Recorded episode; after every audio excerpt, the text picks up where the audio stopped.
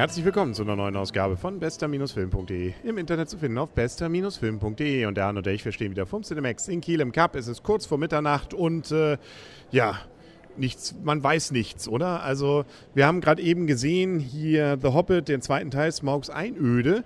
Und jetzt könnte man überlegen, kriegen wir das Geld zurück, weil der Film ist noch gar nicht zu Ende. Als wenn da nicht jemand sich gedacht hätte, die wollen noch einen dritten Teil machen. Da fehlt was, ja. Also, das ist mal ein Cliffhanger, ne? Drache in der Luft, Schluss. Er hat noch gesagt, er ist der Tod. Äh, ja, er ist der Tod. Jetzt haben wir das Ende verraten. Macht aber nichts. Ich glaube, das ahnt man, beziehungsweise das ja schon mal verraten. Beim ersten Teil war das Ganze ja noch so, dass man sagt, okay, da ist irgendwie so ein Abschluss. Die ganze Geschichte ist noch nicht zu Ende. Aber hier ist das Ende offener, deutlich Allerdings. offener. Allerdings. Also, das eigentlich, ja, das, es gab wahrscheinlich keinen, keinen sinnvollen Zwischenschritt mehr hier. Aber jetzt ist wirklich, ja, ich, ich würde sagen, das wirklich, also mitten im Satz beendet. Also nicht mal den Satz beendet. Ja, so doch. Der, der Punkt hat er schon noch gesetzt. Aber wir, also fangen wir erstmal vorne an. Der zweite Teil natürlich. Das Ganze ist ja eigentlich ein Kinderbuch gewesen. Mehr oder weniger Vorgeschichte von der Herr der Ringe. Allerdings äh, eigentlich sehr kurz. Deswegen musste sich Peter Jackson, der ja das Ganze jetzt wieder als Trilogie angelegt hat, um da so lange Filme draus zu machen, ein bisschen was dazu dichten.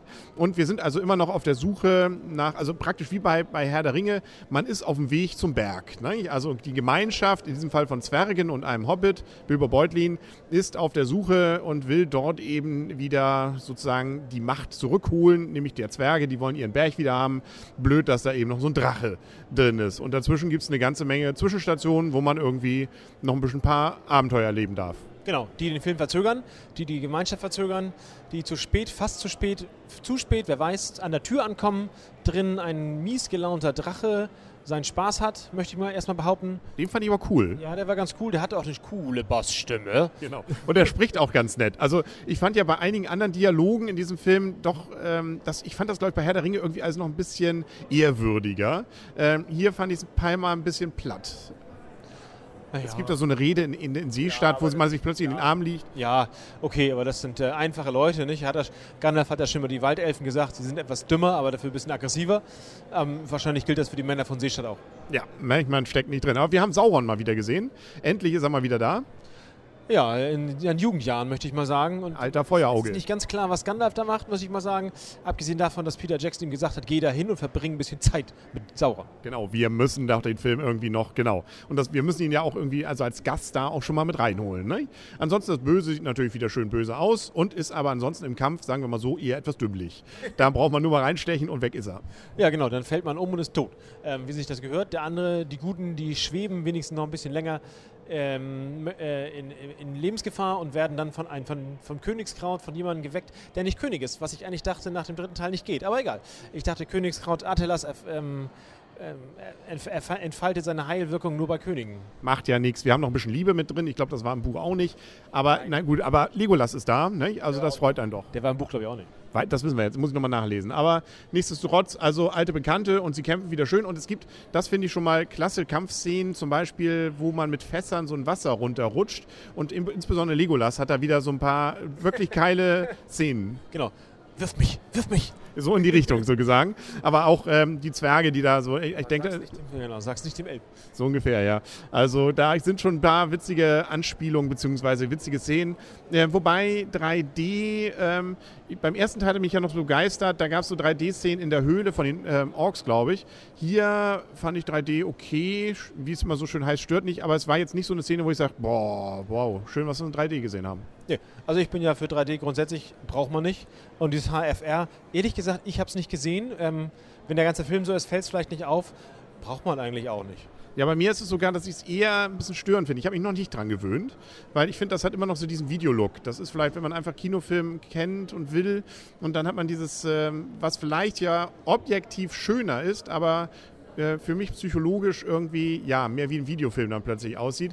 Aber es hat mich nachher auch nicht mehr gestört. Aber deswegen überlege ich fast eher den dritten nachher, dass man den dann ohne die zusätzlichen Bilder reinsieht. Also wer es noch nicht weiß, das Ganze hat also die doppelte Anzahl an Bildern, was erzeugen soll und sicherlich auch tut, dass man die Bewegungen nicht so abgehackt sieht, sondern wirklich schön flüssig. Aber das ist eben wie bei Video eben auch, ähm, dass man das vielleicht dann damit dann verwechselt. Und es kostet Aufpreis, wie eigentlich alles. Natürlich, ja, nichts im Leben ist umsonst, wie wir wissen. Ne? Das äh, möchte ich mal sagen, das war jetzt schon ein guter Preis, muss man sagen. Also das ist schon, möchte ich mal sagen, das ist aber echt grenzwertig für einen Film.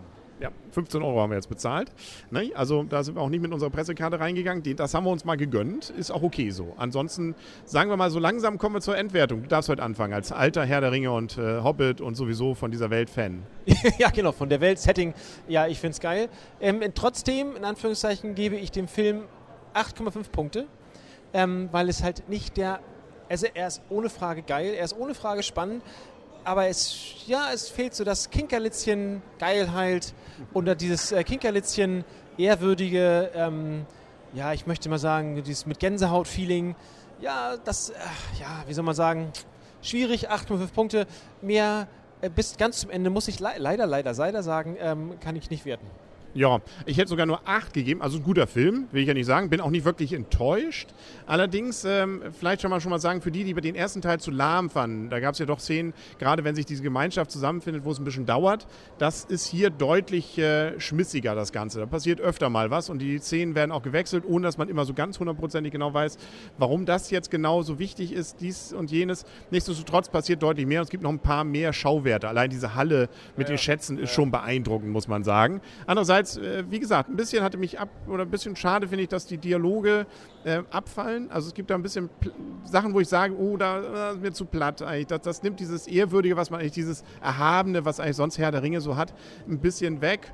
Und äh, auch ansonsten vieles von dem natürlich, was man fühlt sich wieder in dieser Welt drin. Deswegen auch äh, keine wirkliche Enttäuschung, aber so kleinere Abzüge, wo ich sage, ja, also ähm, es kommt eben doch nicht an die Herr der Ringe-Filme in dem Nein. Sinne ganz genau ran, auch wenn man sich natürlich technisch da voll die Mühe gegeben hat. Ja, ja, dem gebe ich dir recht. Also wie gesagt, es fehlte so, fehlte so ein bisschen noch, ähm, ja, weiß nicht, irgendwie was, was wahrscheinlich, was man vorher nicht planen kann bei so einem Film. Auch unterschiedliche schauspielerische Leistungen. Ich denke mal, so diese Mädels äh, oder die da, die Tochter, die Töchter Tochter, ja, vom Bart. Oh nein, Papa! Nein, oh Gott, okay. Das war, fand ich ein bisschen zu aufgesetzt. Dafür finde ich ja immer wieder den Bilbo nett. Also den finde ich ja bei Sherlock schon toll. Also den spielt er sich ja hier so diesen etwas englischen Kauz, hätte ich beinahe gesagt. Äh, den bringt er hier selbst, bringt jetzt hier zwar keinen Sinn, weil er hier nicht Engländer ist, sondern Hobbit, aber finde ich trotzdem irgendwie schauspielerisch schon mal sehr nett. Nö, also keine Enttäuschung, aber jetzt auch nicht sagen, würde ich sagen, das ist der Film des Jahres. Leider nein. Ja, aber wir freuen uns trotzdem auf den dritten Teil. Leider, auf, nicht leider, auf jeden Fall ja. Also das wird schon noch was. Da sind wir gespannt. Ne? Wer weiß, wer weiß, es gibt ja noch so einen Pfeil, der da irgendwo im Köcher hängt. Ne? Und vielleicht wirken die Filme ja auch, wenn man sie zu dritt am Stück nachher sieht. Genau, in den Extended Version. Und dann sollte man sich am Rest des Tages nichts vornehmen. Das hat mal wieder. Und dann alle, alle sechs Teile. Alle sechs, alle sechs Teile. Ah, das 24-Stunden-Programm, das wird schön. 20 Stunden, genau. genau, dann nehmen wir uns mal und danach können sie uns einweisen. Das war's dann für heute, glaube ich. Ähm, ich glaube, das könnte auch fürs Jahr gewesen sein, weil jetzt verabschieden wir uns in den Winterurlaub, aber Anfang Januar geht es dann weiter. Eigentlich müssen wir noch Machete sehen, oder? Machete Kills. Ja. Machete twittert nicht. genau, wahrscheinlich kann er, äh, kann er auch Drehtüren zuschlagen, so wie Chuck Norris. Natürlich. das ist, genau. Der bleibt auch nicht auf einer Rolltreppe stecken, aber ist, ist eine andere Geschichte. Okay, ich glaube, damit sind wir durch. Ähm, kommen auch noch ein paar andere. Jetzt läuft ja auch noch Medikus an und und und. Also, wenn wir wieder da sind, dann gibt es, glaube ich, noch was, was wir sehen können. Also, ähm, das neue Jahr beginnt so, wie das alte fast aufgehört hat, mit klasse Filmen. Sind wir gespannt. Dann sagen wir auf Wiedersehen und auf Wiederhören für heute und müssen jetzt ins Bett und sagen fröhliche Weihnachten, guten Rutsch, der Henry. Und Arne, auf fröhliche Weihnachten. Tschüss. Und tschüss.